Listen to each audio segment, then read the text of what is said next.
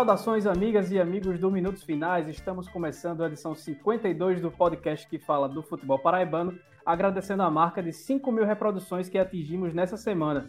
E lembrando que temos sorteio para celebrar essa marca. No nosso Instagram, arroba minutos finais, você acha a foto oficial para concorrer a uma camisa retada da loja Chic Chic, que é especializada em Nordeste e também é nossa parceira. Basta conferir lá as regras e aguardar a divulgação do resultado que acontecerá no dia 4 de novembro. E como vocês vão perceber, hoje nosso editor e apresentador Edgley Lemos está desfalcando o time, assim como Pedro Alves, que estão na luta, mas a gente roda o elenco sem perder a qualidade. Comigo, Ellison Silva, estão Iaco Lopes e Ademar Trigueiro, que já abrilhantaram nossos debates em outras oportunidades.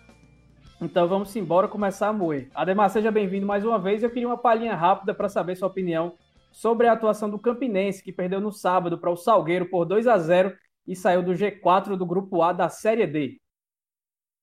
Fala Ellison, Iaco, ouvintes do Minutos Finais, um prazer estar mais uma vez compondo o time, rodando o elenco, não sei se substituindo com a mesma qualidade, né? Mas estamos sempre à disposição. Pois é, o Campinense no último sábado foi a campo em Salgueiro, começou a partida até de forma equilibrada, criou algumas oportunidades, depois o jogo realmente ficou mais lá e cá. Só que nos instantes finais, a partir dos 35 minutos da segunda etapa, o negócio desandou. O Campinense sofreu dois gols em falhas defensivas que precisam ser revistas. E o pontinho valioso se transformou num prejuízo grande, porque o Salgueiro é um dos concorrentes do Campinense na disputa por uma das vagas no G4, e aí o Campinense vai precisar rever essa semana toda essa situação que passa desde a efetivação do treinador Hélio Cabral até mesmo a composição do seu elenco, que ali, afinal de contas, ah, já, já são alguns dias nos quais a gente espera contratações e uma possível lista de dispensas. Isso vem sendo postergado, vem ficando sempre para depois e as coisas precisam realmente serem definidas, porque senão a vaca vai para o brejo, amigos. Pois é. E Iaco Lopes, estamos juntos aqui mais uma vez. Eu queria saber rapidinho o que você achou da derrota do Botafogo 1 a 0 para o Santa Cruz nesse domingo. Boa noite, Ellison. Boa noite, Ademar. Aos ouvintes, agradeço mais um convite de participar. Gosto muito de participar aqui do Minutos Finais. É, no... a gente está no lugar hoje de, de, de um elenco, de, é um elenco forte, né? Porque o cara substituir Edgley e Pedro é, é, complicado, mas a gente tenta, né? Vamos lá. É, rapaz, o Botafogo me surpreendeu demais o desempenho do Botafogo. Teve um volume de jogo muito bom. Até coloquei no Twitter que o, o Rogério Zimmermann me impressionou muito, porque ele substituiu muito bem em um elenco muito curto. É, Para o jogo, ele já teve o desfalque de, de, de cara é, do Marcos Martins, que era o lateral direito titular, também teve o desfalque do Diego Rosa, que vinha sendo titular com ele na ponta esquerda, e teve o desfalque também do Mário Bahia, que pouco jogava, mas que era uma opção no banco de reservas. Ele perdeu mais essa opção. E aí, com esses desfalques, ele foi com um time assim, bem, desfalcado, bem, bem desfalcado. Além desses desfalques, também tem o Rogério, que já não joga muito tempo, o Fred também, que já não joga muito tempo, ambos por lesão. E você enfrenta o líder do campeonato, que acho que todo mundo concorda que é, nesse momento, a melhor equipe do Grupo A. Vinha de uma invencibilidade de seis jogos, agora chegou a sete jogos de invencibilidade, vinha de uma vitória contra o 13. É um time burocrático, como a gente sempre fala, mas que ganha jogos. E ganha jogos como ganhou esse jogo contra o Botafogo. Um gol de pênalti e segurando atrás. O Botafogo foi melhor, teve chance sim de fazer o gol, perdeu muitos gols, eu até costumo anotar assim, grandes chances de fazer o gol, né? Que eu acho, na minha interpretação. E eu, eu interpretei que o Botafogo teve quatro chances muito boas de marcar e o Santa Cruz teve apenas duas, nem não contei o pênalti entre, essas duas. E as duas do Santa Cruz foram um intervalo de tempo muito pequeno. As duas no começo do segundo tempo. O resto do jogo inteiro, quem atacou foi o Botafogo, quem teve a chance de marcar foi o Botafogo. É, e aí o Zimmermann, além de ter esses três desfalques, ele perdeu também, o coitado, ele perdeu o Luiz Gustavo, zagueiro titular, desde o começo da temporada, o Luiz Gustavo é zagueiro titular, e aí teve que colocar o Donato em campo, isso já estava com a linha defensiva desfalcada, porque você já estava com o Kelton ali, e depois, antes ainda do Luiz Gustavo, você perdeu o Igor Leite, que não vem fazendo uma boa passagem pelo Botafogo, mas é um jogador que tecnicamente é bem melhor do que o seu substituto, o Mineiro, que entrou, é, depois fazia um tempinho que o Mineiro não jogava, graças a Deus, eu sou um grande hater do Mineiro, e não escondo isso de ninguém, porque ele, eu acho ele um jogador horroroso, e se mostrou em campo, um jogador muito ruim, a bola chega nele, a jogada morre, É, e no segundo tempo o Mineiro ainda jogou de, de lateral direito, porque o, o Zimmermann tirou o Kelton, que estava amarelado, porque ele que fez o pênalti, um pênalti inclusive muito bobo, muito besta. É, foi o pênalti do Kelton que deu a vitória para Santa Cruz, que eu acho que se não, se não tivesse o pênalti, talvez o Botafogo ganhasse a partida, ou pelo menos conseguisse o um empate. Mas o Mineiro até que melhorou na lateral direita, jogou melhor do que de volante, para você ver como ele é ruim. Mas em geral foi isso. O Zimmermann acho que ele mexeu muito bem no time, teve uma visão da partida muito boa, e aí isso até para mim é um exemplo dos, dos, elogios que eu faço ao Zimmermann. Tudo bem, o retrospecto dele no Botafogo é ruim, é ruim. Só tem uma vitória e é contra o Lanterna que perdeu para todo mundo.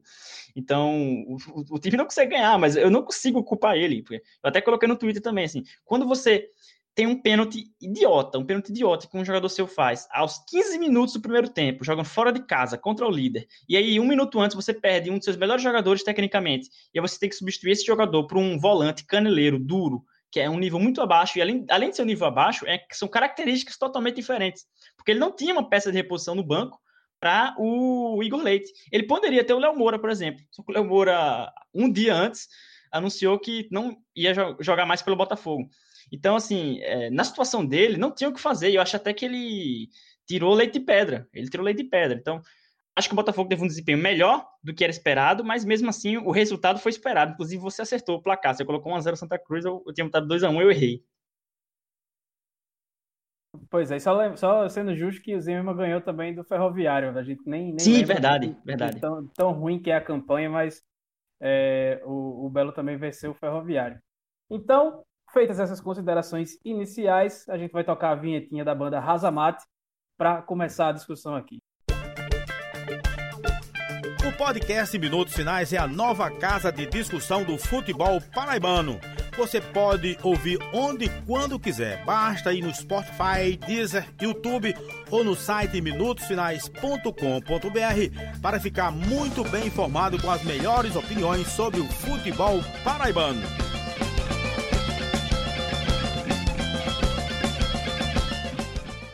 Agora, para abrir em definitivo, como diria o outro, essa edição do Minutos Finais, vamos para o assunto da semana, que o EACO já tratou aí é, nessa sua abertura. No sábado, dia 24, um dia depois de completar 42, 42 anos, o futebol paraibano foi surpreendido com a rescisão de contrato do lateral direito Léo Moura com o Botafogo.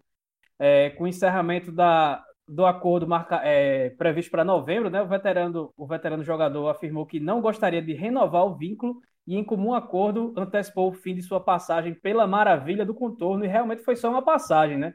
Porque foram 12 jogos só, é, nenhum gol e uma assistência que aconteceu em um chute errado, né? Que o Simon é, conseguiu completar para o gol contra o Nacional de Patos ainda antes da paralisação do futebol, por conta da pandemia do coronavírus, que, por incrível que pareça, ainda segue matando muita gente, então é sempre bom lembrar. Na, na época da chegada do Léo Moura, a gente discutiu aqui e, e elegemos ele como a maior contratação da história do futebol da Paraíba. E agora, após sua saída, esse prêmio, eu acho que, que ainda segue valendo. Mas antecipando para mim também que o prêmio de melhor contratação é uma coisa e o de pior negócio, pior investimento, de, de maior fiasco, de fracasso completo, entre outra parte da discussão. Acho que os dois prêmios são merecidos, tanto de melhor contratação quanto de maior fracasso da história do futebol paraibano, até pela expectativa que foi gerada. E qual, qual a visão de vocês, Ademar e Iaco? O que, é que vocês acham aí dessa passagem de Léo Moura e como é que vocês consideram? É, obviamente foi um fiasco, como eu já disse, a passagem dele aqui, mas como é que vocês enxergam essa rescisão de contrato? Se é bom para os dois, se é bom para um lado, se é bom pro, se é ruim para o outro? Como é que vocês veem essa situação? posso falar primeiro aqui, antes do Ademar, porque eu já estava falando, então já eu retomo e encerro, passo para ele. É, você, na sua, a sua última pergunta aí, para mim, responde que é, foi melhor para os dois. Para mim, foi melhor para os dois. O Botafogo estava pagando um salário muito alto para um jogador que era reserva e, e, por incrível que pareça, também não trazia retorno de marketing, porque. E aí não é culpa dele, é culpa do marketing do Botafogo, que explorou muito mal o Léo Moura. É, eu acho que assim, o, o, grande ponto da contratação dele, e todo mundo discutia e concordava sobre isso, era que o Léo Moura ia trazer um marketing, uma imagem para o Botafogo muito boa. E trouxe, de imediato trouxe. No primeiro mês, nos primeiros jogos, o jogo contra o Fluminense, é, pela Copa do Brasil, lá no Rio de Janeiro, no Maracanã. Inclusive, o Léo Moura fez, deu entrevistas para o Sport TV, por exemplo, estampou a marca do Botafogo e dos patrocinadores do Botafogo em rede nacional, uns, uns, canais mais vistos da TV fechada. Então, no impacto imediato, a, a passagem do Léo Moura, assim, falando em termos de marketing e de imagem, funcionou, como era esperado. Inclusive no, no, na questão dos sócios-torcedores, né, que era o grande ponto. Teve um aumento de mil sócios-torcedores do, de, do, do, anúncio e um, acho que um mês depois, mais ou menos por aí. Então, nesse sentido, foi muito bom. O que eu penso é que o que terminou de destruir a passagem do Lamoura pelo Botafogo foi a pandemia. Eu, eu, sinceramente acho, e eu acho que você é uma das únicas pessoas que, que tem essa linha de pensamento, mas que se não tivesse a pandemia, eu acho que a passagem do Lamoura pelo Botafogo seria totalmente diferente. Não estou dizendo que seria boa, mas eu acho que não seria tão ruim. Pelo menos isso. Porque o Léo Moura, ele estava jogando. Ele fez, se não me engano, não vou ter o número exato agora, mas ele fez alguns jogos antes da pandemia e todos, em todas as partidas, ele jogou os 90 minutos. Ele estava fisicamente foram sete, bem. Foram sete jogos, e aquele jogando Pronto. sempre como lateral, né? Então, e ele Perfeito. tinha começado há pouco tempo a jogar, porque ele demorou a entrar em forma Exatamente. e tudo mais. Estava ganhando ritmo ainda. Isso, pronto, você completou bem. São sete jogos e ele jogou os sete jogos, os 90 minutos. E alguns jogos difíceis, contra o Fluminense, no Maracanã, é, contra o Náutico, e que foi a estreia dele, inclusive é, Nacional de Patos, enfim, o, o, próprio jogo contra Santa Cruz, que foi aquela derrota que, demiti, que acabou ocasionando a demissão do Evaristo Pisa, ele também jogou.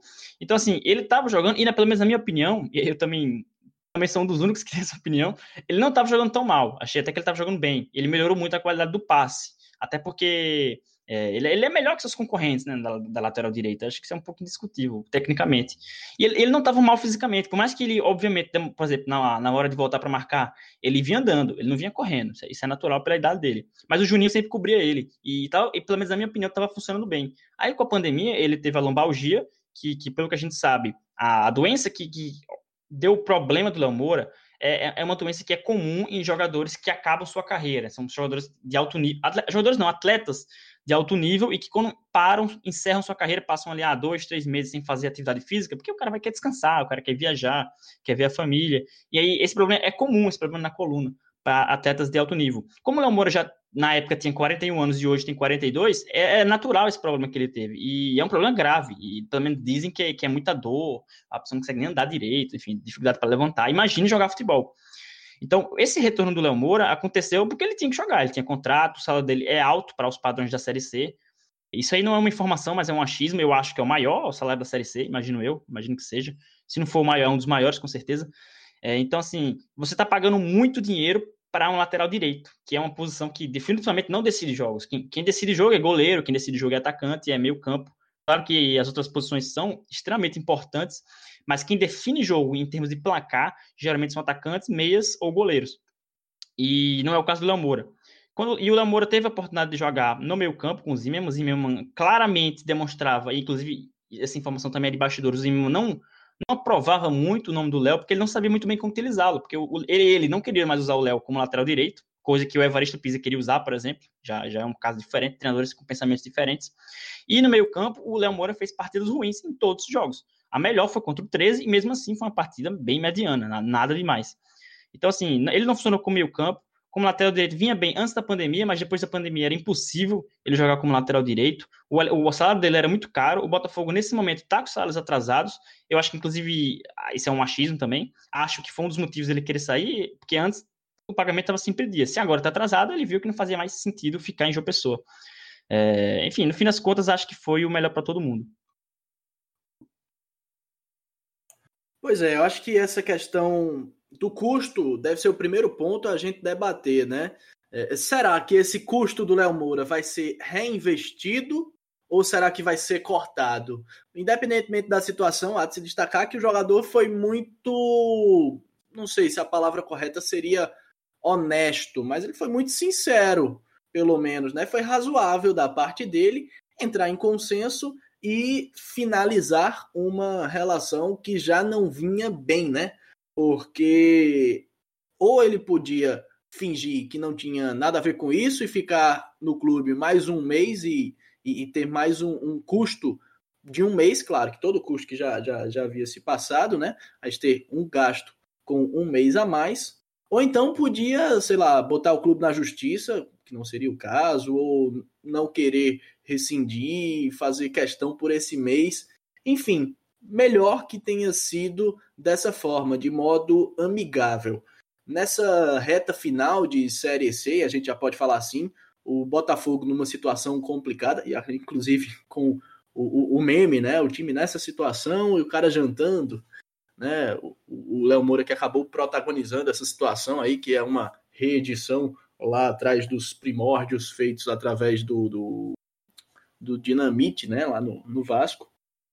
Mas enfim, essa é uma questão. Foram 12 jogos, o marketing, como o Iaco bem falou, não foi explorado da forma como poderia ter sido, apesar de, num momento inicial, de fato ter dado resultado. Léo Moura foi apresentado contra o Imperatriz do Maranhão, salvo engano, com helicóptero, com uma festa, com papel picado, com pirotecnia, com tudo que tinha direito. É... Como os amigos já falaram, talvez de fato tenha sido a maior contratação da história do futebol paraibano, porque afinal de contas, ano passado, o Léo Moura estava disputando a Série A do Campeonato Brasileiro. Muita gente acabou questionando a idade, mas eu acho que não é um ponto. Marcelinho Paraíba, uh, na própria Série C ano passado, entregava resultado com seus 44 anos de idade. Então, é, eu acho que é muito por aí. O que precisa ser visto daqui para frente é se o custo com o Léo Moura vai ser reinvestido ou não.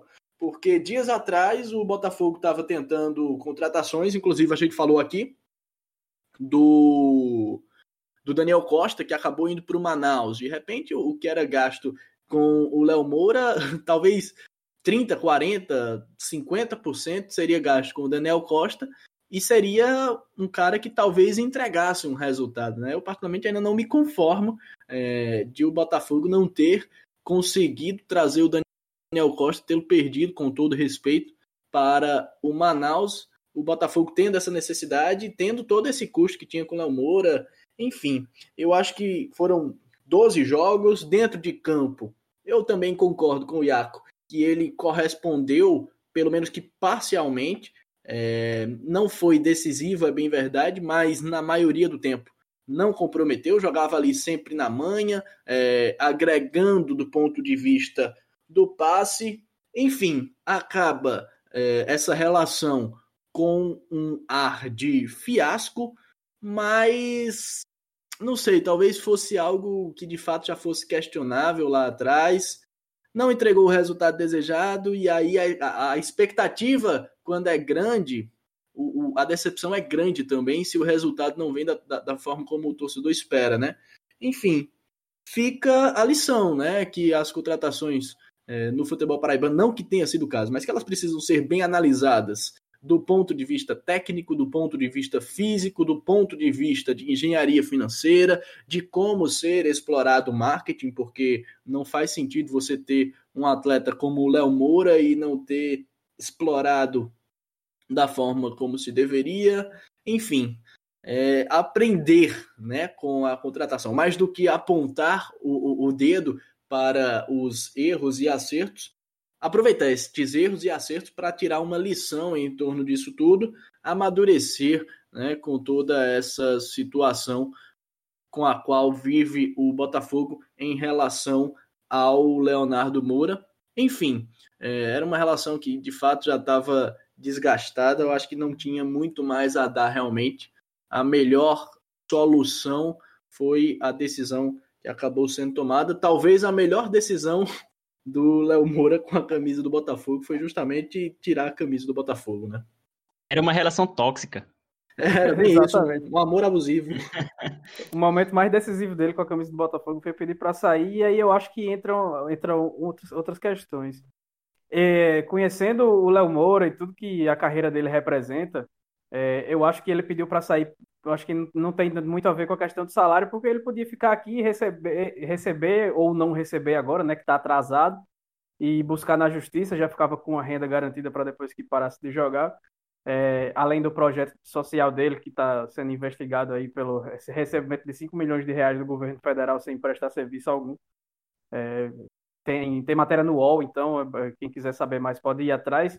Então eu acho que ele teve o, o, ele tentou preservar a sua imagem, não encerrando a carreira num time que tem risco de, é um bom ponto.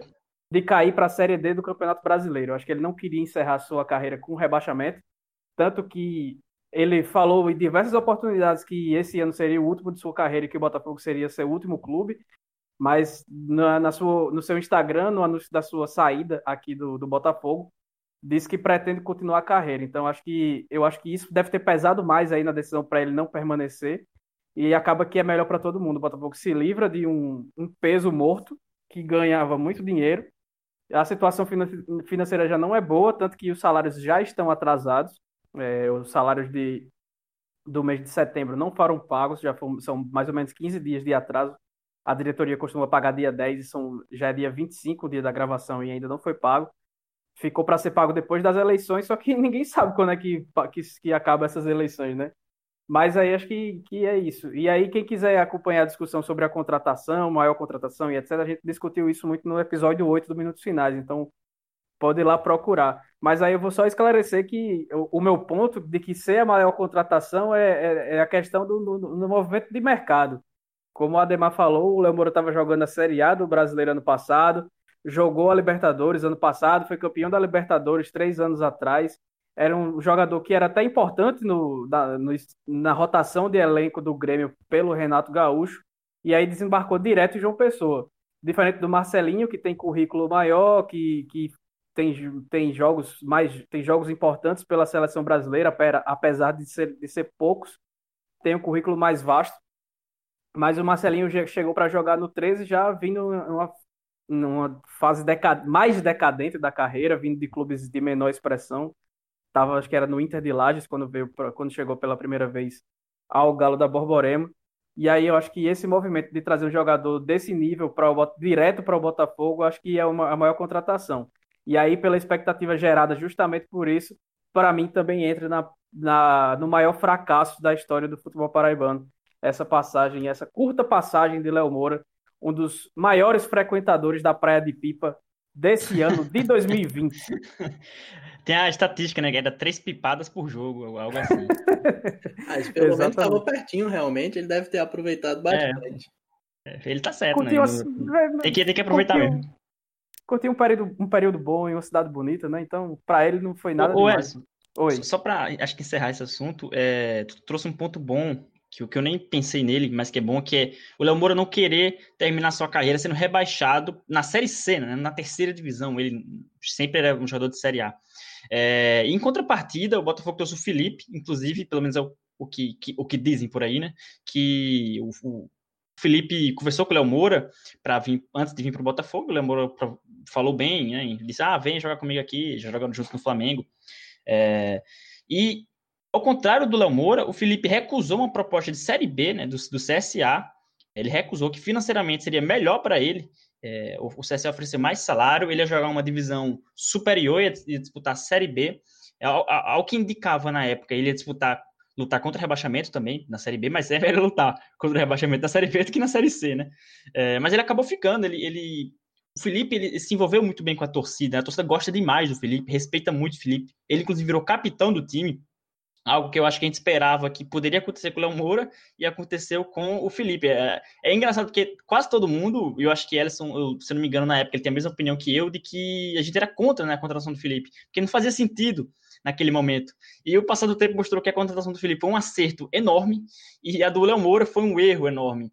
É, isso é interessante ver como o Felipe, que também é um cara de passagens para Série A, Corinthians, Flamengo, e entre outros times que ele já, já, já jogou, ele deu muito certo e se envolveu muito bem com a torcida e tecnicamente ele está entregando muito. Hoje, inclusive, fez duas defesaças que, que salvou o Botafogo de sofrer mais gols. Em, em contrapartida, o Lamoura foi esse fiasco aí que, que vocês falaram.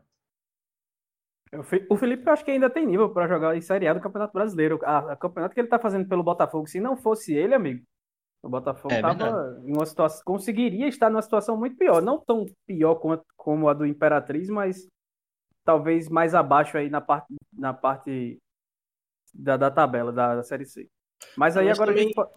é, é, até desculpa a interrupção, Elson, mas é, é, tem um outro ponto também. Eu posso estar equivocado, vocês que estão respirando João Pessoa é, mais ativamente do que eu, mas se a seis meses ou oito meses, vai, pouco antes da pandemia, se me dissessem que em outubro o Botafogo estaria nessa situação, com as brigas de bastidores que a gente tem visto, com toda essa peleja, esse imbróglio que está se formando em torno das eleições, com uma bomba chiando, acho que a gente pode falar dessa forma, com relação à saúde financeira do clube, eu diria que não faria sentido. Eu diria, como assim? Botafogo aparentemente está muito bem das pernas, está muito bem organizado, muito bem estruturado. Eu, particularmente, exaltava isso é, aqui, inclusive nas minhas participações aqui pelo rádio, tudo. Eu sempre dizia: Ó, o Botafogo tem um modelo de gestão muito interessante. Eu não, não imaginava que as coisas pudessem desandar como desandaram é, do Botafogo esse ano. É, e até então, eu, eu olhava dessa forma e entendia que era muito mais interessante para um atleta como o Felipe, por exemplo, vir jogar em João Pessoa, que é uma cidade muito bacana para você morar, uma cidade tranquila. Não é uma cidade pequena, mas está longe daquele moído, digamos assim, da cidade grande, de uma cidade de maior porte. Então, eu sempre entendia que era um negócio muito interessante para um atleta vir para o Botafogo, num time bacana, bem estruturado, com salários em dia, financeiramente bem, é, competitivo na parte de cima da tabela, pelo menos era isso que se vislumbrava, né? Então, é, para mim é surpreendente, de modo geral, que o Botafogo tenha descambado tanto é, para essa situação. E aí, quanto ao Felipe, eu compreendo que ele opte até, tenha optado por seguir no Botafogo, é, é, mais talvez pelo que ele vislumbrava, pelo que ele podia enxergar é, no Botafogo, do que pelo momento atual mesmo. É como se ele tivesse chegado é, num barco bem interessante, tenha entendido que não, não valia a pena pular desse barco por qualquer situação, né? Ainda que o barco pareça ou dê sinais de que pode afundar, né? Eu, eu, concordo muito contigo, Ademar, e acho que o grande ponto da torcida é, em relação à atual diretoria é exatamente esse, porque até oito meses atrás a situação do Botafogo, é, para todo mundo, da imprensa, a gente vai falar em qualquer área, imprensa, jogadores, empresários, é, torcedores, qualquer área, todo mundo falava de como o Botafogo era bem administrado, de como o Botafogo tinha respeito no mercado, como os jogadores confiavam no Botafogo e como o Botafogo teve o ano mais lucrativo de sua história, 2019 é, lucro não, mas a receita foi de 19 milhões, 12 milhões, desculpa. 12 milhões. É, é para um time de Série C, para um time que disputa Campeonato Paraibano, é uma receita muito, mas muito alta.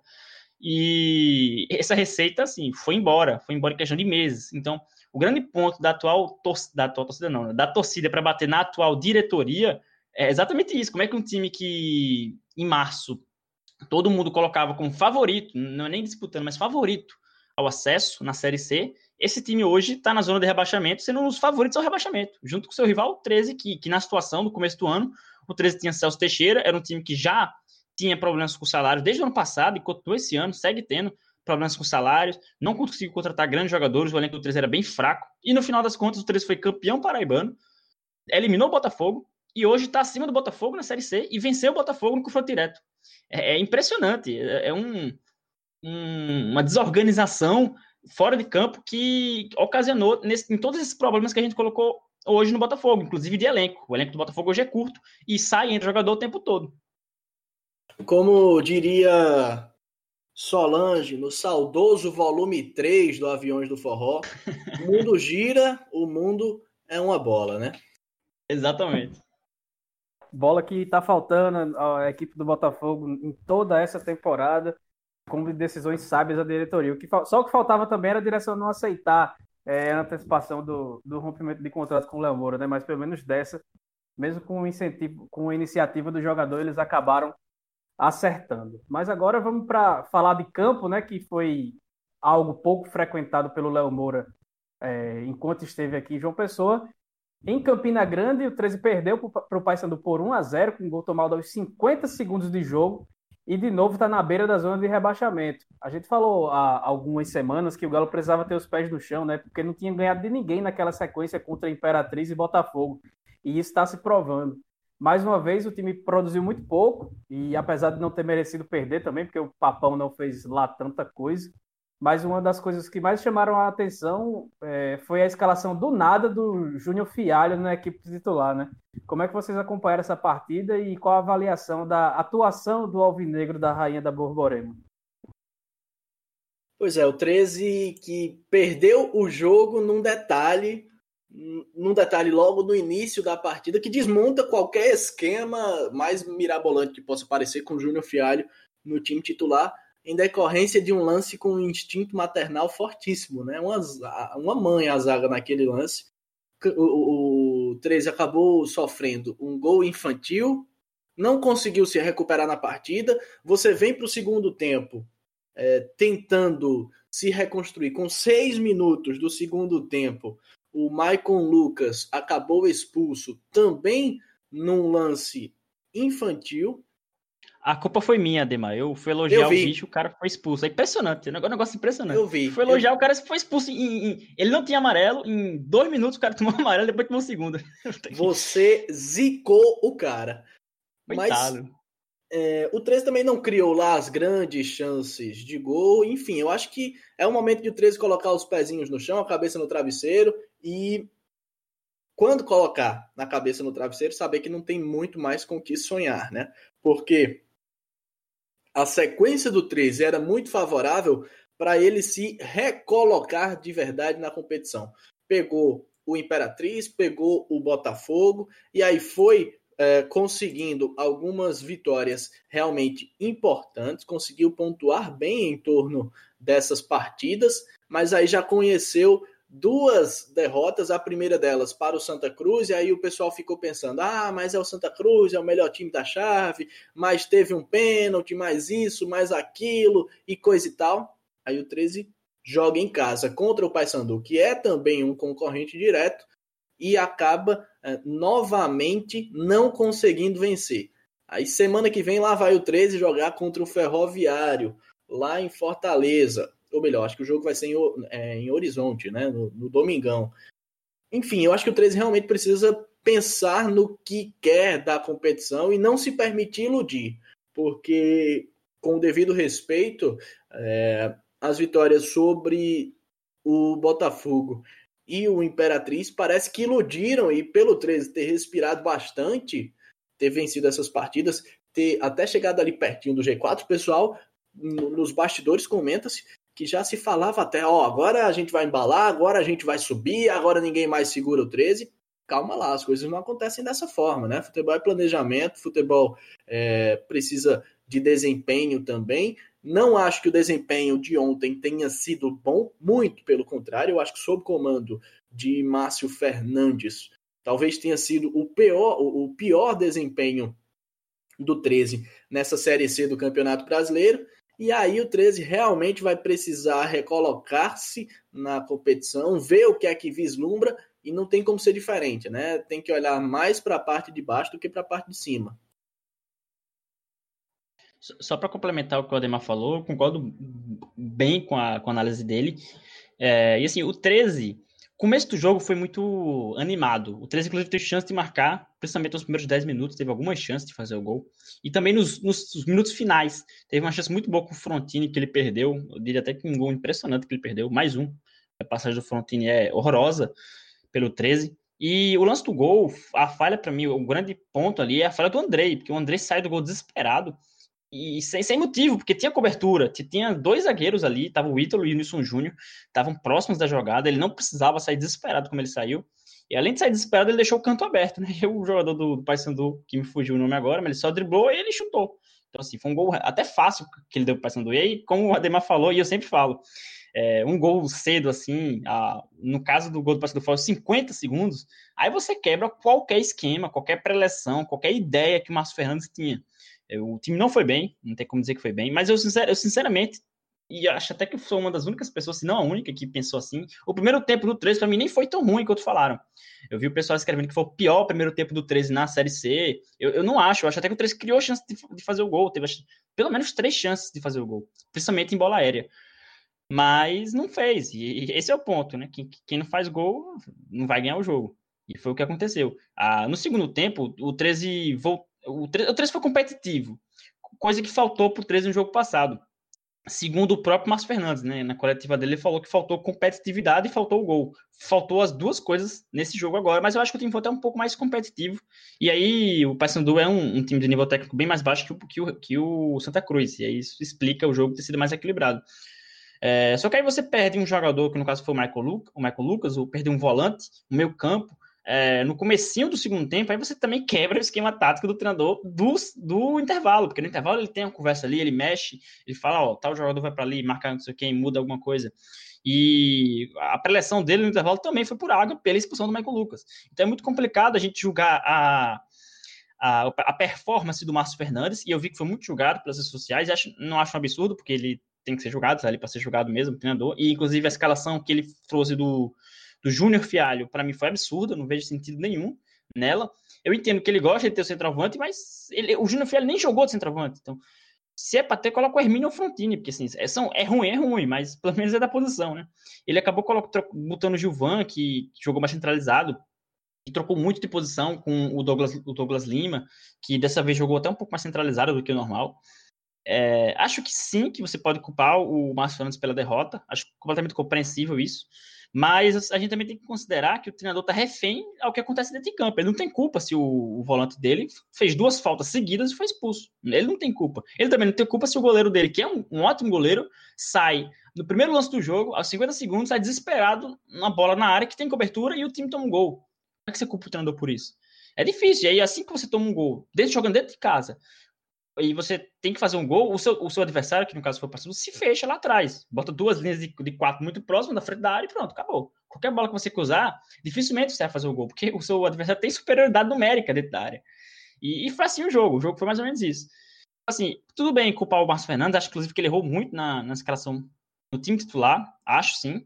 Mas a gente também tem que relevar, nem tudo é culpa do treinador. O, o Frontino não tem culpa por ter perdido aquele gol absurdo, ou o André não tem culpa por ter saído é, naquele gol, ou o Michael Lucas não tem culpa por ter sido expulso. Então é um jogo coletivo, né? A gente pode culpar só uma pessoa. Eu vi muito torcedor culpando ele. Ele que também foi o grande nome que, que trouxe as vitórias para o 13. Se não fosse o Márcio Fernandes, eu duvido que, que, que, que o Moacir Júnior ia conseguir aquela recuperada, aquela vitória, duas vitórias contra o Imperatriz e a vitória contra o Botafogo, principalmente. E o próprio empate contra o Vila Nova. Só para complementar, Isso. quem fez o gol do Paysandu foi o Wellington Reis.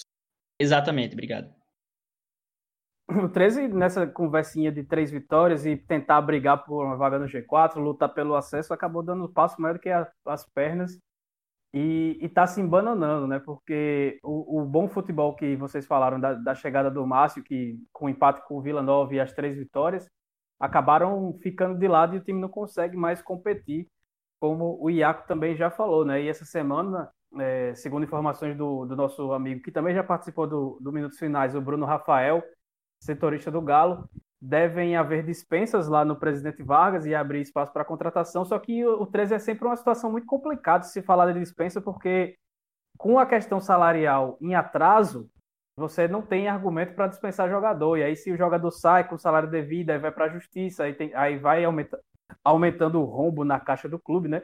Não que as diretorias do 13 acabem se, se preocupando com isso nos últimos anos, né? De deixar dívidas para frente mas aí deve ser o que vai acontecer e, e, é incrível como aqui o 13 tem, acho que são oito ou nove opções de, de lado de campo, de, de, de, ataque e tirando e só tem o Douglas Lima e o, e o Gilvan que podem atuar, né? Porque o resto ninguém deu conta do recado.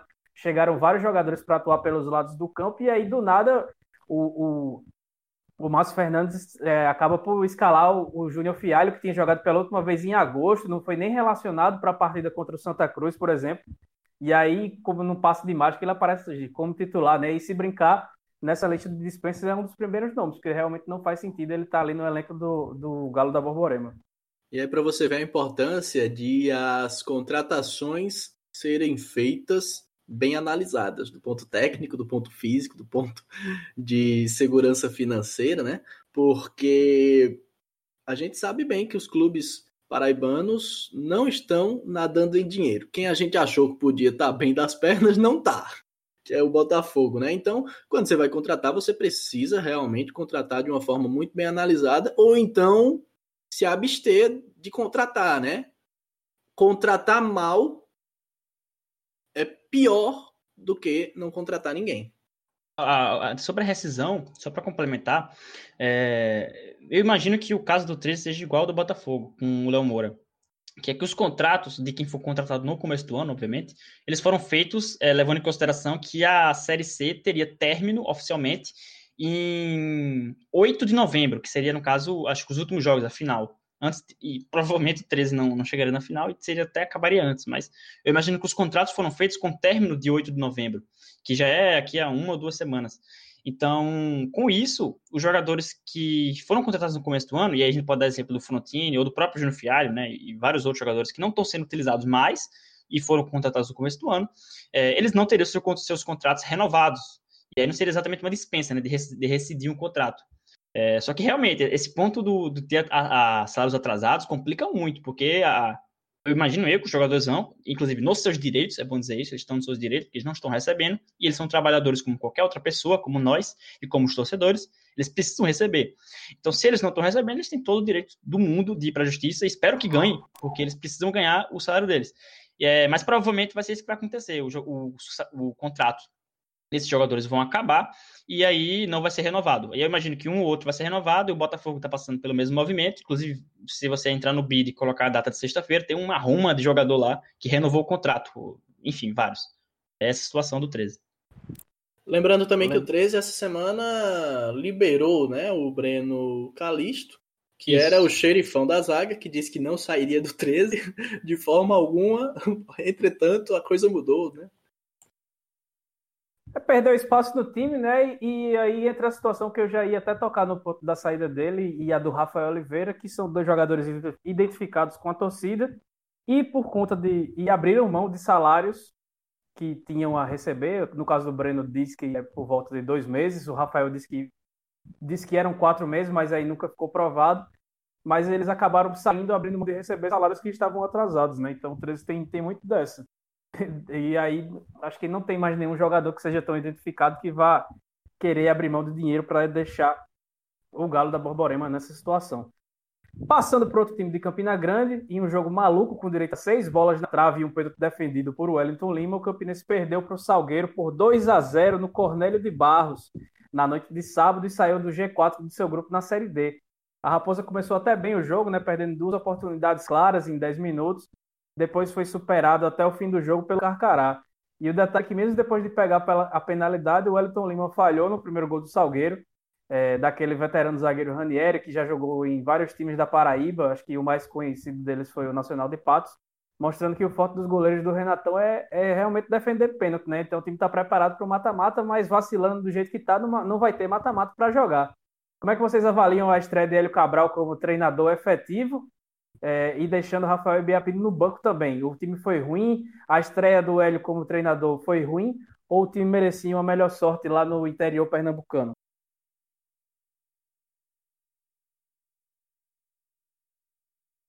Simbora então. É...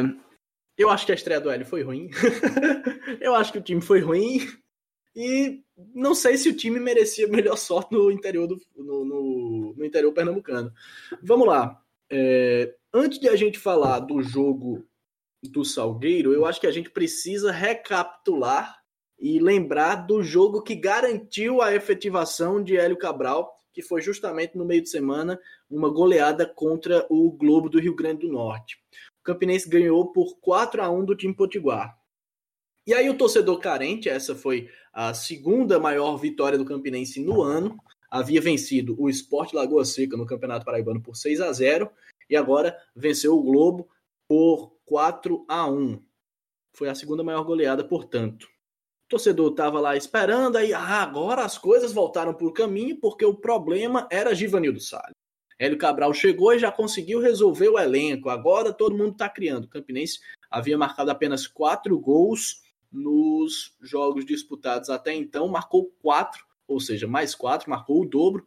É ou melhor, dobrou a quantia de gols, né, para não, não ficar enrolado, contra o Globo. Como foram criados estes quatro gols? Eu lembro bem de um tweet do Iaco, onde ele dizia que o lateral na área devia ser extinto do futebol. O primeiro gol do Campinense foi criado com um minuto de jogo. Eu, eu sigo com esse pensamento. Eu também. Por mim eu acabava. Também. Eu acho, inclusive, eu, eu vou além. Eu acho que quem leva um gol de lateral na área tem que parar de jogar realmente, tirar o time Justo. de campo. Concordo, concordo. Mas vamos lá, o Campinense fez o primeiro gol de pênalti com um minuto de jogo. Até aí, ok. O pênalti foi criado, de fato. um pênalti claro no Técio, o Echeverria foi para a cobrança, 1 a 0. Aí o Globo cresceu de rendimento, foi para cima do Campinense e teve até oportunidades de ampliar o placar. Eu coloquei, inclusive, no meu Twitter que antes de o Campinense é, é, fazer o segundo, era estava muito mais próximo de o Globo empatar. Né? Teve até alguns torcedores lá, muitos concordaram, alguns poucos discordaram, porque torcedor, né?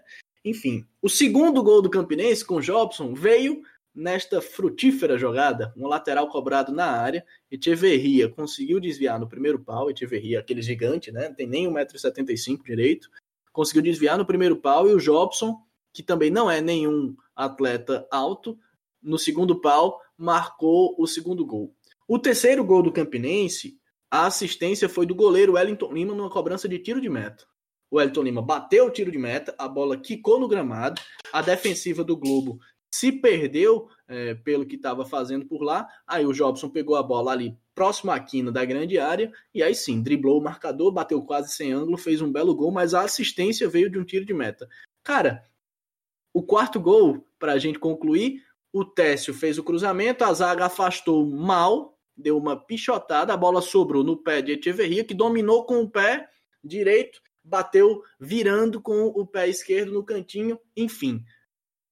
4 a 0 depois o Campinense acabou cedendo um gol, poderia até ter levado mais gols, mas você me dizer que um treinador encontrou o caminho certo por causa de uma vitória por 4 a 1 nessas circunstâncias, desculpa, é um abuso.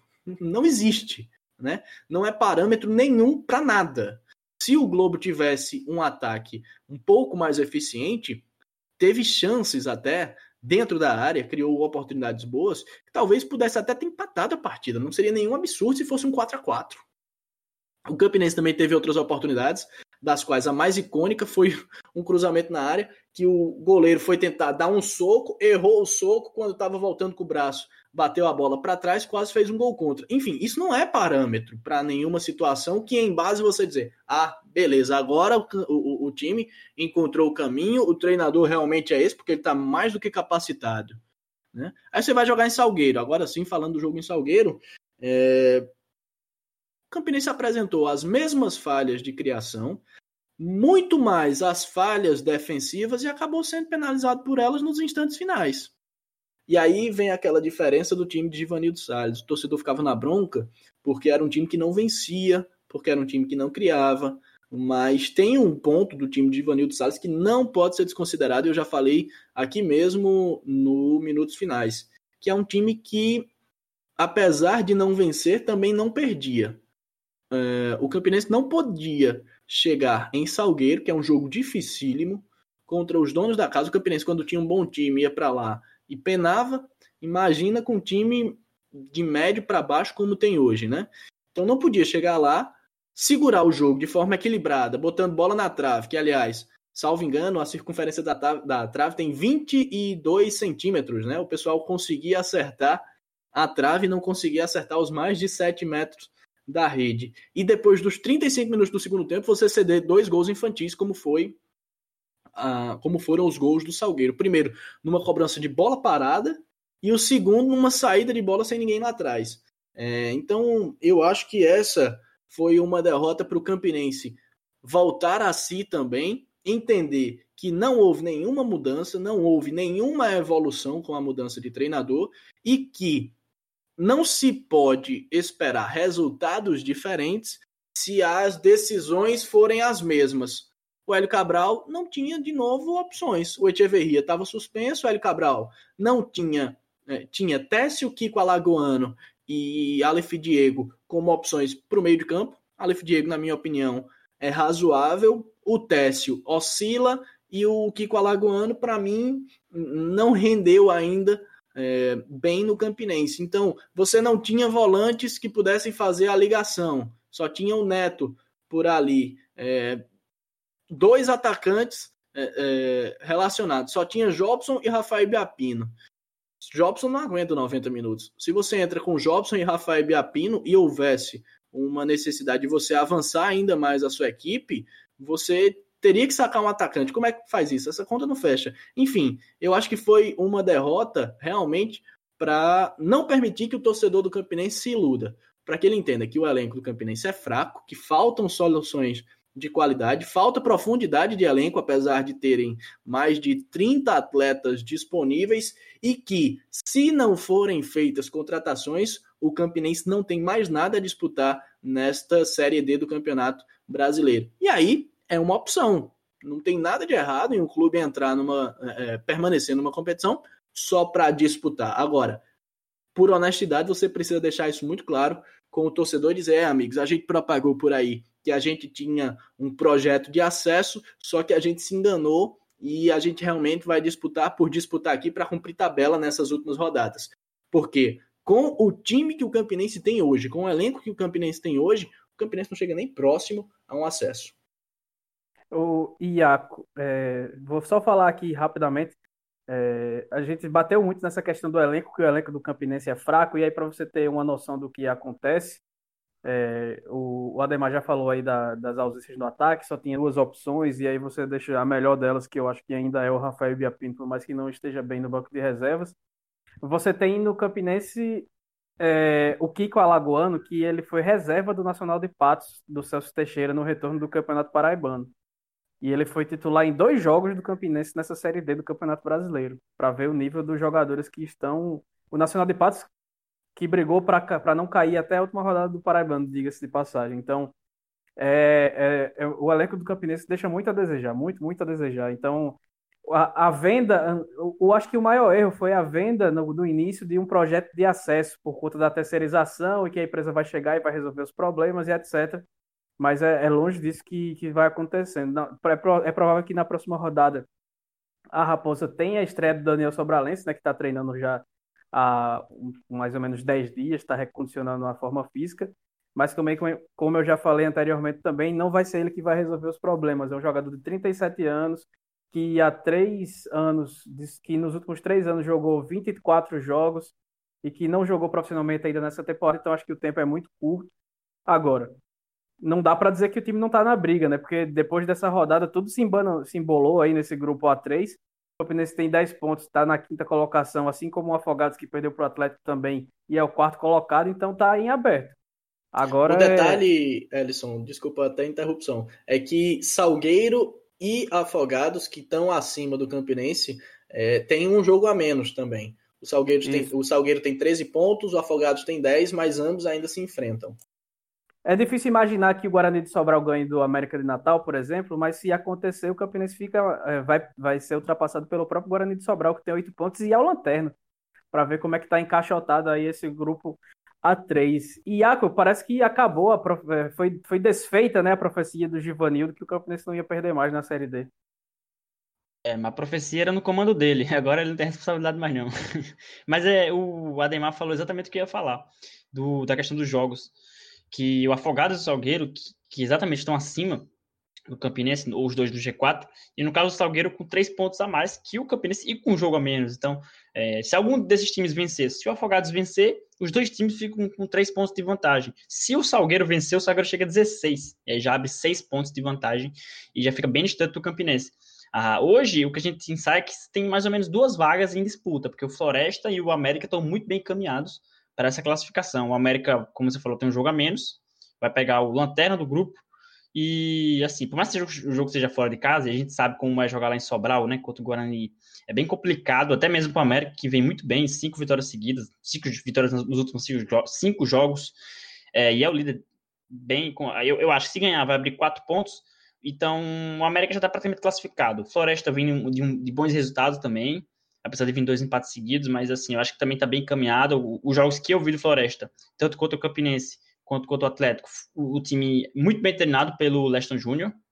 Imagino que esses dois times já estão muito bem encaminhados para a classificação. Sobrariam duas vagas. E aí o Salgueiro, com três, pontos, três pontos a mais, se ganhar, chega a seis pontos a mais, ele, ele praticamente pega a terceira vaga também. E aí só sobraria mais um, que está sendo disputada por cinco times. Porque, como você falou, o Guarani de Sobral tem oito, mas se vencer o Atlético, o América, ele passa o Campinense. Inclusive passa também o Afogados, entraria no G4 para mostrar como está tudo embolado. E o jogo da próxima rodada do, do Campinense é contra o Atlético.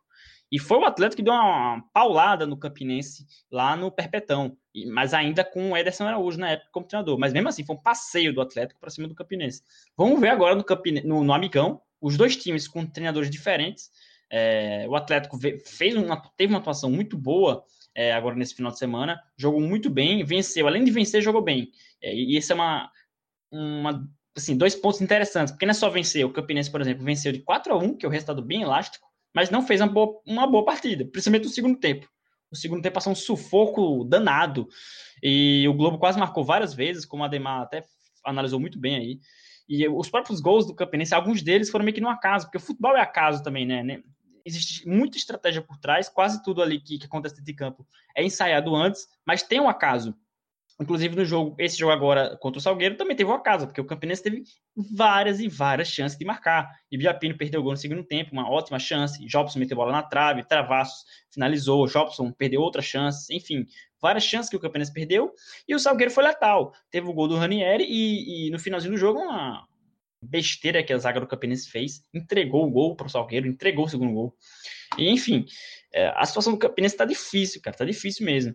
Aí, com o Hélio Cabral, é, é, eu até coloquei assim no Twitter na época, depois da, da vitória contra o Globo, né? Porque a, os números do Hélio Cabral são bons, mas são números, eu sempre friso isso, são números de um interino.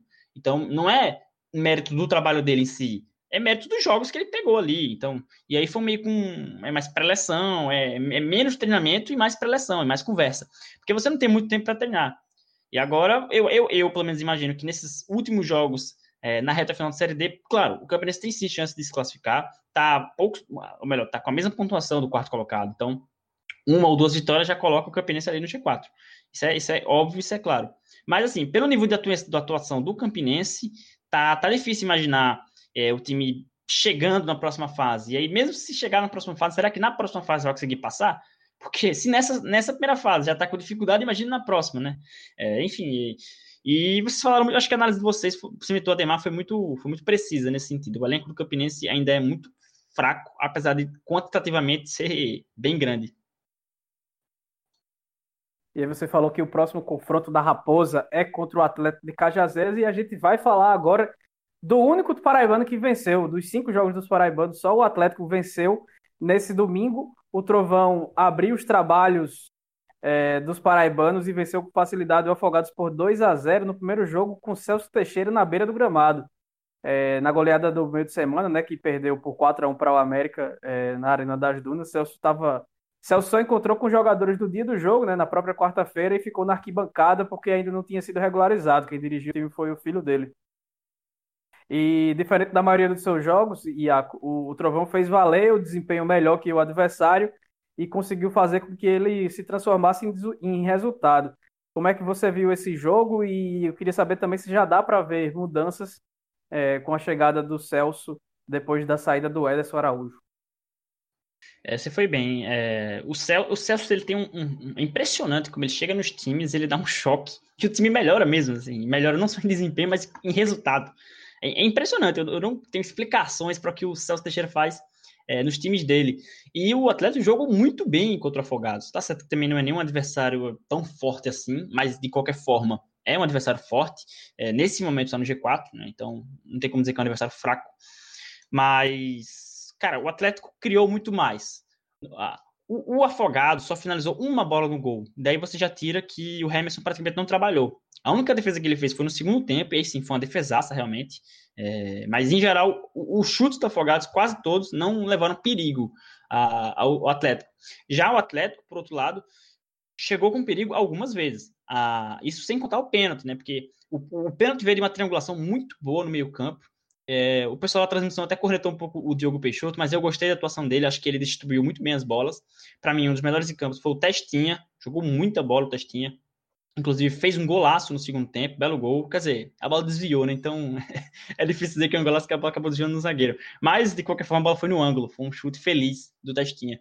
O Atlético foi melhor. O Bruno conseguiu fazer seu sexto gol na Série D. Se isolou agora na vice-artilharia do brasileiro, que tem vários times disputando, e ele tá conseguindo se sobressair. A gente até falou, né, na live do Vaja Torcida, sexta-feira, sobre o Bruno, que ele perde muitos gols, apesar de fazer muitos gols. E dessa vez ele não perdeu nenhuma chance, assim, clara. E fez o pênalti, bateu bem, bateu no meio, forte. sem, sem querer dar chance para o goleiro, foi na, na batida segura. Para mim, o grande ponto é que no, no primeiro tempo, o Atlético estava perdendo muitas bolas no ataque. O Atlético tinha volume de jogo, o seu time estava bem é, posto no ataque, mas a bola, quando chegava, principalmente no Davi, que é o lateral esquerdo, ele chegava, a bola chegava nele, ele tentava driblar e perdia a bola. Isso aconteceu várias vezes. É, no segundo tempo, o, o, time voltou melhor. Inclusive, o Davi fez o segundo tempo muito bom. Ele melhorou demais o, o, grande mérito ali para mim do, do Celso, não sei se foi algum ponto que ele colocou, algum treinamento que ele fez, mas o Atlético fez triangulações muito bem feitas, fez, fez várias triangulações. Ele, inclusive, deixava as águas do Afogados, às vezes, meio, meio tonta, meio boba. É, ele, envol, ele conseguiu envolver o, o, time adversário, algo que o Ederson Araújo pedia muito, né? Ele, não estava conseguindo aplicar no time dele. O Celso conseguiu pegar o trabalho do Ederson, que, que prezava por um jogo de posse de bola, um jogo no chão, saída de bola também pelo chão e conseguiu fazer isso de um jeito mais vertical, mais direto, e funcionou muito bem. O Atlético teve muita chance de ganhar, inclusive, assim, tirando os, os, os 15 minutos finais do jogo, que aí o, o, o, time foi no melhor jeito de Celso Teixeira, né? Era cera, jogador caindo, era goleiro machucando. O Celso teve uma hora que o Celso estava literalmente pisando na linha do gramado. Se ele desse mais um passo, ele estava dentro do campo, ele estava quase entrando em campo. Aí foi muita cera, o Afogados tentou impor uma pressão, mas não conseguiu, não conseguiu chegar com perigo, só teve um chute perigoso, como, como, como eu falei, mas a maioria dos chutes foram para fora, a zaga tirou, desviou em alguém, sem muito perigo. No geral, a, a, vitória do Atlético dá um ânimo que eu, sinceramente, não estava imaginando essa, esse sprint final de poder brigar pela classificação. Eu estava achando que o Atlético estava praticamente fora dessa disputa pelo G4, mas eu errei, errei, ainda bem que errei. É, o Atlético está vivíssimo. Só que o problema, como eu falei, é que o, jogo, o próximo jogo é contra o Campinense, né? Então é um confronto direto entre paraibanos. Então um ou outro vai perder. Isso se não for empate, obviamente. Mas se for empate, é ruim para os dois, porque os dois estão fora do G4, os dois precisam entrar no G4. É, então, supondo que um dos dois vai vencer, quem perder vai ficar numa situação muito delicada, porque faltam, tirando esse jogo, vão faltar apenas três partidas, faltam mais três rodadas, além da próxima. E em, contrapartida, quem ganhar vai ficar muito próximo do G4, a, a depender do resultado do Salgueiro e Afogados. Mas assim, eu acho que o Celso trouxe um choque legal. O, o Léo Feitosa na transmissão falou muito, né, de que provavelmente vão chegar reforços é, semana que vem já para o Atlético. Vamos lá aguardar se realmente vão chegar e, e se chegarem, se são jogadores que chegam para jogar, né? Porque o elenco do o, o banco de reservas do Atlético estava muito curto hoje, tanto que o Celso mexeu pouquíssimo. Ele tirou o testinho, botou o custódio e depois só foi mexer lá para o finalzinho do jogo, quase, na prorroga, quase nos acréscimos. Então o elenco do Atlético está muito curto. É, precisa de reforço realmente se você quiser sonhar pela classificação, mas o sonho está vivo e é possível sim, pela, pelo menos pelo futebol que foi praticado hoje no domingo. É, eu acho que o time do Ederson. Araújo então. costumava ser um time que atacava muito. Fala de novo aí, Ademar. Então ele, mesmo saindo, deixando o comando técnico do Atlético de Cajazeiras, deixa essa semente ali plantada.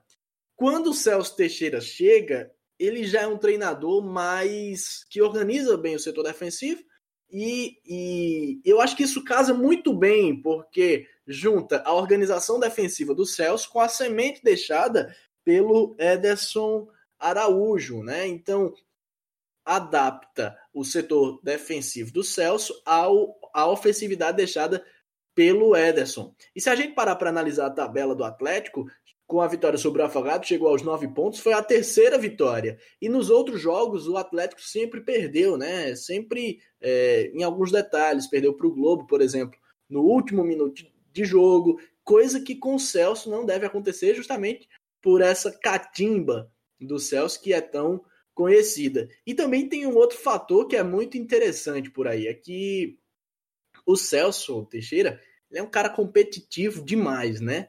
Imagine como vem a cabeça do Celso para jogar contra o Campinense, sabendo que, de certo modo, é, caso o Atlético vença o Campinense, dificulta bastante a vida do time rubro-negro é, e suas pretensões na Série D do Campeonato Brasileiro, sabendo que o Celso esteve em Campina Grande numa passagem pelo Campinense e acabou é, deixando o clube é, quase sendo na, quase na final do Campeonato Paraibano, em, enfim. Quer dizer, eu acho que o Celso vem muito motivado para essa partida contra o Campinense, como ele se motivava muito quando atuava ou quando atua contra o 13, né? Ele de certa forma guarda essa questão ali no coração e eu acho que ele vem motivado demais para encarar o Campinense para conseguir de certo modo é, botar água no chope da Raposa. Chope esse que já está meio aguado, então ele vem realmente para acabar com a festa, né? O Atlético chegou aos nove pontos, como falou Ademar, e está atrás do Campinense na sexta colocação. A Raposa é o quinto, os dois times se enfrentam no próximo sábado, dia 31, lá no Amigão, às 16 horas. E o Bruno chegou a seu sexto gol na Série D do Campeonato Brasileiro, né? Ele é o vice-artilheiro, junto com, a, com o Canga, do Bragantino do Pará, e com o Davidson, qual é o time dele, meu Deus? Com, do Fast Clube do Amazonas, está atrás apenas do Alisson, lá do Joinville de Santa Catarina. Então, que se ele tivesse feito metade dos gols que ele perde, ele já poderia tranquilamente estar tá aí na, na artilharia isolada. Voltando para a Série C do Campeonato Brasileiro, o Belo até que surpreendeu e foi melhor que o Santa Cruz ah, durante parte do primeiro tempo. Mas tomou um gol em um pênalti ridículo cometido por Kellyton, lateral direito, que foi titulado na vaga do Marcos Martins, que se lesionou. E Didira converteu a penalidade. O Botafogo foi para o intervalo perdendo no segundo tempo tentou arriscar mais, o, o Rogério Zimmermann colocou o time com três atacantes mais uma vez, abriu o time, teve chances de, de algumas poucas chances, é verdade, de, de conseguir o um empate, também deu espaço para os contra-ataques, podia ter perdido demais também.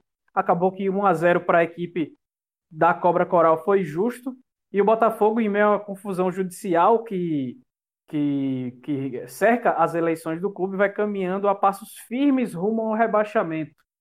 E aí eu coloquei uma coisa no Twitter que eu vou colocar para vocês também para abrir a discussão. Para mim, um dos dois paraibanos vai cair.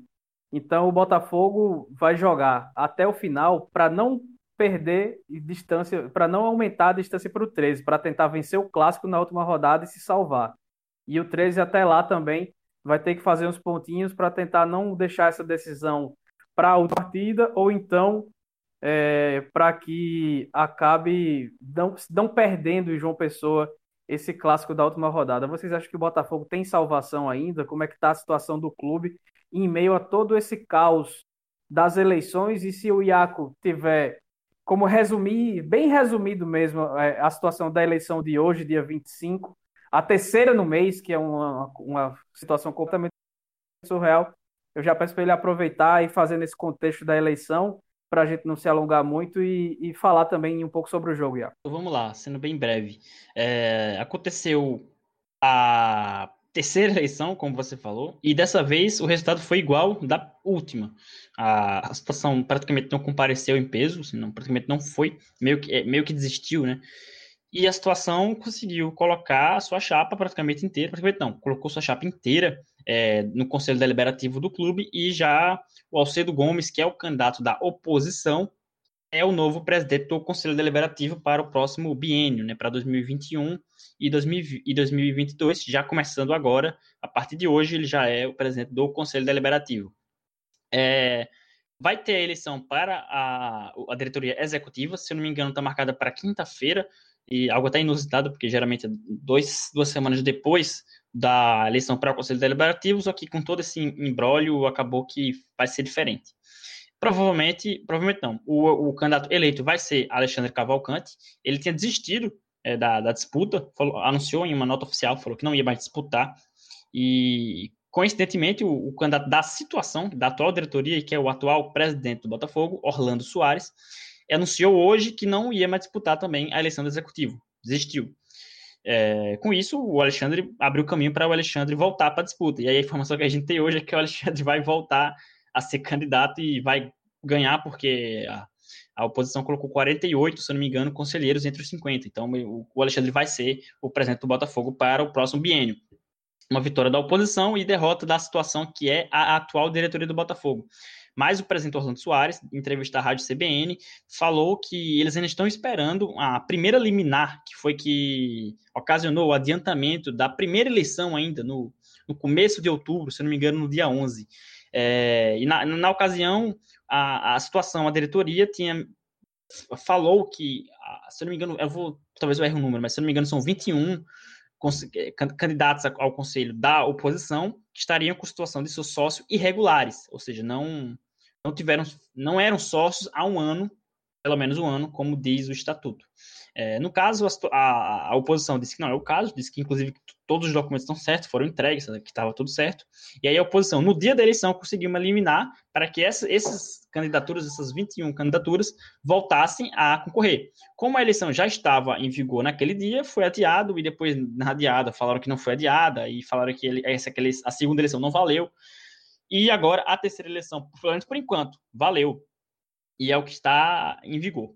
Acontece que se essa liminar que a, a, a situação quer, que é novamente tirar esses 21 conselheiros, é, obviamente a eleição de agora não vai valer, porque as pessoas votaram, né? Então, ainda estamos a depender dessa situação que não tem previsão para acontecer, se a liminar vai ser acatada ou não. Se não for acatada, segue a situação, Alexandre Cavalcante será o presidente e acabou, provavelmente acabou, a grande disputa eleitoral. Se a liminar vier, vai ter outra eleição para o Conselho Deliberativo, e aí provavelmente a situação, provavelmente não, a situação por ter maioridade numérica iria ganhar, e aí o Orlando Soares, ou outra pessoa da situação, seria eleita presidente do Executivo. E para ir para o jogo, para falar rapidamente também, até porque eu já falei no, destaque inicial, né? Então, assim, eu, eu, eu, você falou que a vitória foi justa. Eu não, eu não achei justa, não, para ser, ser bem sincero, porque eu acho que o Botafogo jogou melhor que o Santa Cruz.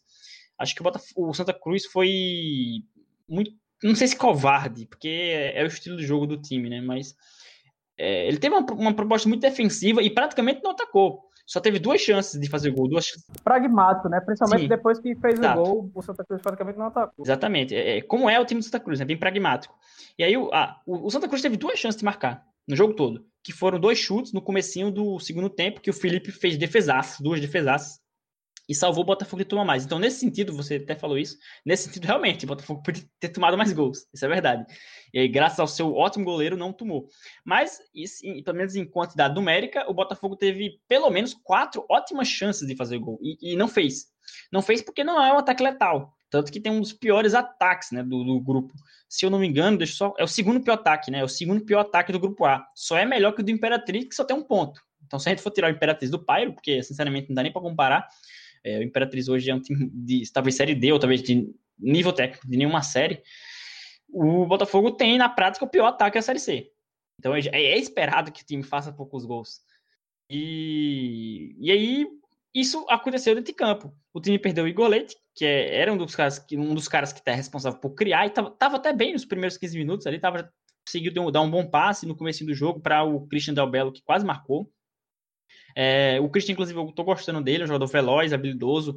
É, um, um, problema é que ele fica muito sozinho, então às vezes ele pegava na bola e estava marcado por três jogadores, assim, é difícil para ele dar um drible três jogadores, não tem como, ele tem que tocar para alguém. E aí ele também não tinha opção de passe, então isso dificulta. Mas em geral, o Botafogo teve chances boas de marcar. Eu gostei da atuação do Rodrigo Andrade. Desculpe, eh, haters do Rodrigo Andrade, mas eu achei que ele foi, foi bem na partida. O, o David Batista, que entrou, fez pouco, mas ele teve um lance que ele fez um pivô muito bom e que saiu uma jogadaça do Botafogo, que quase saiu o gol. Um, jogador que, que, atacou muito bem foi o Rodrigo, o zagueiro. O, teve dois lances que o Rodrigo estava driblando todo mundo, acho que driblou pelo menos quatro jogadores, e cruzou com muito perigo na área, e o goleiro do Santa Cruz defendeu, e depois no rebote quase saiu o gol. Então, assim, o Botafogo criou chance, não dá para dizer que não criou. Acho até que foi um time muito organizado. Gostei muito das substituições do Rogério Zimmermann. É, eu acho que ele é um bom treinador, sinceramente, não vejo sentido em demissão. Eu, eu, sei que isso vai ser pautado pela torcida em alguma hora, porque o time não ganha, né? Então, treinador que não ganha, geralmente no Brasil, é mandado embora. Mas eu, eu gosto muito do, eu acho ele muito inteligente. Eu acho que ele tenta fazer o que ele pensa de futebol, só que o elenco é, é, é curto, o elenco é ruim. E como eu falei no começo, com vários desfalques, não tem muito o que fazer. Não é, não é culpa do treinador se o Kelton fez o pênalti que, que foi um pênalti claro, um pênalti bobo. A bola estava na mão do Felipe, não tinha sentido nenhum fazer o que ele fez. E, enfim, é, é, com a ruindade de alguns jogadores, eu, por exemplo, o Botafogo teve, ao mesmo tempo, quatro jogadores horrorosos em campo. Teve Mineiro em campo, Donato, o Kelton e o Cristiano que para mim são quatro jogadores muito ruins. E para mim nenhum dos quatro tem nível técnico para série C, nenhum. É, é, pelo menos série D, e olha lá, para alguns deles.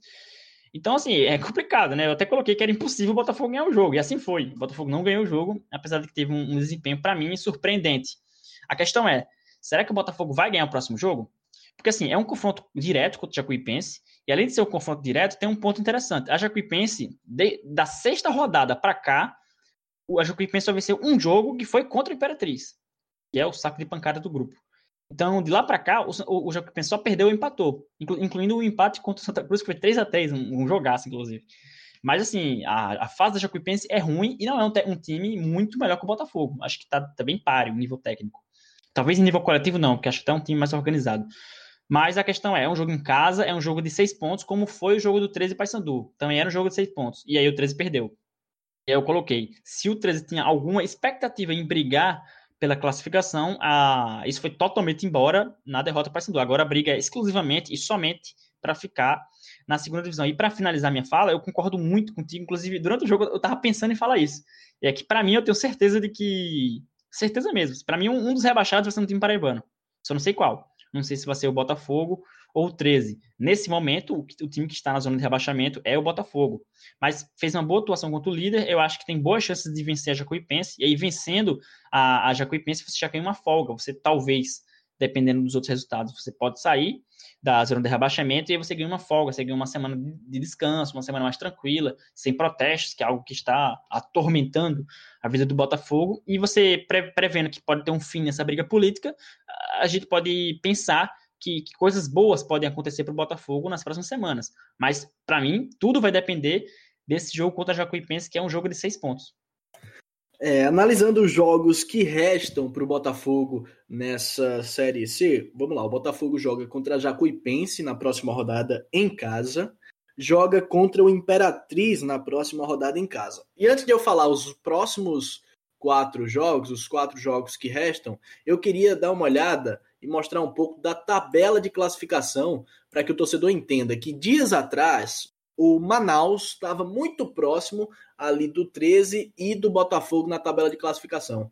Acontece que o time amazonense venceu seus dois últimos jogos, tinha 11 pontos, pulou para 17 e já está ali em quinto colocado, colado no Ferroviário com que está na zona de classificação. Por que, que eu estou falando isso? Porque a Série C é uma competição muito nivelada, onde você vencer dois jogos seguidos muda totalmente a sua classificação. Você pula lá para cima realmente, aí você consegue respirar, você consegue é, colocar a situação no lugar e ganhar uma gordura para que você trabalhe em torno disso nos jogos seguintes. Eu acho que o Botafogo é favorito e precisa encarar essa partida contra a Jacuipense como crucial para sua manutenção na Série C do Campeonato Brasileiro, porque depois já encara o Imperatriz, então é um jogo, é, digamos que contra o, a Jacuipense, um jogo de seis pontos, só que depois vem o do Imperatriz, então um jogo de nove pontos, né? Digamos assim. Aí depois o Botafogo joga contra o Vila Nova fora de casa, Remo em casa, Paysandu fora e 13 em casa na última rodada. De fato, há um risco iminente de um dos times paraibanos é, acabar caindo de divisão, mas em meio a isso tudo eu só consigo pensar que todos os esforços precisam ser redobrados para não cair, para não voltar nenhum dos dois, para que nenhuma das, das, duas equipes voltem à última divisão do Campeonato Brasileiro, porque senão o e aliás, parênteses, dos mesmos criadores de eu não quero que meu Brasil, meu país vire uma Venezuela, eu não quero que minha Paraíba vire o Rio Grande do Norte, com todo respeito ao futebol potiguar. Mas a situação lá é que nesse ano tem quatro equipes disputando a Série D, Potiguar, Globo, ABC de Natal e América, e caso nenhum deles consiga o acesso à Série C, o que eu acho é, não tão difícil até, porque subir de divisão é muito complicado, mas tem aí o ABC e o América que aparentemente estão bem na briga, mas se nenhum deles conseguir subir, para 2022, ou melhor, é, já para 2021, Globo e Potiguar devem ficar fora da, da Série D, né? E aí começa aquela briga pela sobrevivência no ano propriamente. Então imagine você ter na Paraíba Campinense, que já está na Série D e muito dificilmente vai subir, 13 ou Botafogo brigando com o Atlético de Cajazeiras, brigando com o Nacional de Patos, brigando com o Souza, brigando com as outras equipes do estado por uma vaga na última divisão nacional para garantir calendário, para garantir sobrevivência. É, tão difícil que é a subida, eu acho que os esforços precisam realmente ser redobrados para que nenhum dos dois clubes é, declinem entrem em descenso, justamente para a gente evitar esse apequenamento do futebol paraibano. Eu espero realmente que as equipes consigam se safar, mas que a situação é bem complicada, isso é. Sobre o jogo, rapidamente, eu acho que foi realmente decidido, definido ali em dois minutos. O Botafogo começou até bem, mas tal qual o 13 na partida contra o Paysandu, deu uma vacilada em questão de minutos e isso foi suficiente. De cara, o Zimmermann teve a saída do Igor Leite, que não deixa de ser determinante, porque acaba quebrando toda a estrutura tática que ele vislumbrava, em especial porque ele não tinha, como o Iaco bem falou, outro atleta com as mesmas características, acabou colocando o Mineiro em campo, enfim. E logo em seguida, uh, o pênalti infantilíssimo né, do Kellyton, que definiu a vitória do Santa Cruz. Ou seja, de uma lapada só, o Zimmermann perdeu o esquema tático e teve que correr atrás um resultado. É bem verdade que o Botafogo criou oportunidades bem interessantes, talvez merecesse até uma sorte um pouco maior, mas a gente também precisa dar aquele desconto de ter jogado contra o Santa Cruz, é, que é o melhor time do grupo. O Santa Cruz se retraiu, foi partir para o contra-ataque, muito por causa do ímpeto ofensivo do Botafogo, e de repente podia até ter vencido por uma margem maior de gols, né? Então eu acho que a tônica é essa, realmente, é aprender com os erros. Eu também entendo, como o Iaco, que o Zimmermann é um bom treinador, mas é enxergar a necessidade de vencer as duas próximas partidas contra a Jacuipense e contra o Imperatriz do Maranhão para colocar esse time, provavelmente, no lugar dos times paraibanos e escapar realmente da degola, para que ambos escapem, né? Para escaparem da degola a Série D do Campeonato Brasileiro. Botafogo tem o, o Jacuipense e o Imperatriz em casa, como falou o Ademar, e o 13, por exemplo, visita o Ferroviário e o Remo na sequência. Então essas duas últimas essas duas próximas rodadas podem definir muita coisa, mas ainda sigo imaginando que o confronto da última rodada, o clássico de tradição é, da, da última rodada, vai acabar definindo qual paraibano vai ser rebaixado. Não imagino, não consigo, sinceramente, nesse momento, eu não consigo imaginar que, um dos, que os dois times juntos escapem do rebaixamento. Só, é, só para complementar essa dos próximos jogos do 13, o 13 vai pegar o Vila Nova é, fora de casa ou em casa? Só, só para confirmar. Em casa, né, eu acho? Em casa em casa. Foi a estreia de Márcio Fernandes, fora de casa, lá no Oba. É, no caso, quem, acho que quem vai pegar o Vila Nova fora de casa é o Botafogo, né? Porque o, o Vila Nova, é, acho que é, talvez até disparado o melhor mandante do campeonato. É quase impossível é do Vila Nova fora de casa. Não só ganhar, fazer gol. Eles, o Vila Nova não toma gol em casa. Então, quem for enfrentar o Vila Nova fora vai ter mais essa dificuldade. Exatamente. Então, Vamos aguardar aí a cena dos próximos capítulos. Lembrando que o Botafogo ainda, como o 13 deve dispensar, também deve contratar. O Botafogo é, está a, sabidamente atrás de um meio-campista e talvez de mais outro atacante de lado. Os times só têm, é, só podem inscrever jogadores nessa Série C até antes do início da 15ª rodada, que é no dia 11 de novembro. Então tem pouco mais de tem mais ou menos 15 dias aí Botafogo e 13 para inscrever jogadores para essa reta final é, da fase de grupos do Campeonato Brasileiro. Como a gente já se estendeu muito por, por conta da situação do Léo Moura, eu vou só re deixar registrado aqui e prometer que depois do, do próximo jogo do Auto Sport, que vai ser contra o Cruzeiro do Rio Grande do Norte na Arena das Dunas, que aí a gente vai dar mais atenção a essa partida. Até porque na, nesse último sábado o, as meninas do Alto perderam por 5 a 1 para o Bahia é, a, o Alto até saiu na frente, né, com uma boa jogada da Gabriele, que a Letícia, que começou a jogada, acabou chegando para finalizar. Mas aí depois o, o, o, Altinho levou a virada, com destaque para o atacante Gadu, né, do, do Bahia, que fez dois gols. Mas a goleada é toda construída no, no contexto de que o Bahia é um time que, até por suas ações afirmativas, investe de verdade no futebol feminino, não está fazendo isso esporadicamente, como é o caso do Alto Esporte, que está com futebol masculino inativo e não vai ter segunda divisão do Paraíba nesse ano, então vai pode, pode investir um pouco que tem nas meninas. Mas o Bahia, por exemplo, tem várias jogadoras do, do da seleção brasileira sub-20, trouxe jogadoras do, do, uma jogadora que veio do futebol dos Estados Unidos. Então, é, a equipe do Alto até se apresentou de maneira bastante digna. E só acho que quando já estava lá para 4 a 1 5 a 1 que as meninas perderam um pouco da concentração, podiam ter tomado mais gols. Mas aí fica de, de parabéns o trabalho das meninas, o desempenho das meninas, principalmente no primeiro tempo, contra um time muito mais forte, que é das meninas de aço, lá do tricolor baiano. Então é isso, pessoal. Curta, compartilhe com os amigos essa edição do Minutos Finais. Você pode nos ouvir no Deezer, no Spotify, no Apple Podcast, no Google Podcast e no site podminutosfinais.com.br. Siga a gente nas redes sociais, no facebook.com.br podminutosfinais e também no Twitter, arroba minutos underline finais e no Instagram, também arroba minutos underline finais, onde está rolando o sorteio de uma camisa em parceria com a loja Chic Chic. Valeu, Iaco, por mais essa participação Diga aí para a galera onde é que eles podem acompanhar suas opiniões e análises sobre nosso futebol. Valeu, Ellison. Sempre um prazer estar participando aqui do Minutos Finais. Estou ah, sempre à disposição.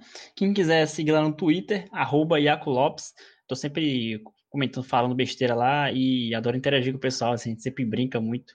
É bem, bem informal. Então, quem quiser, chega lá, bora conversar que estou sempre aberto. Então é isso. Valeu mais uma vez. Ademar, onde é que nosso público pode te encontrar também? Também falo besteira no Twitter, arroba Ademar Trigueiro.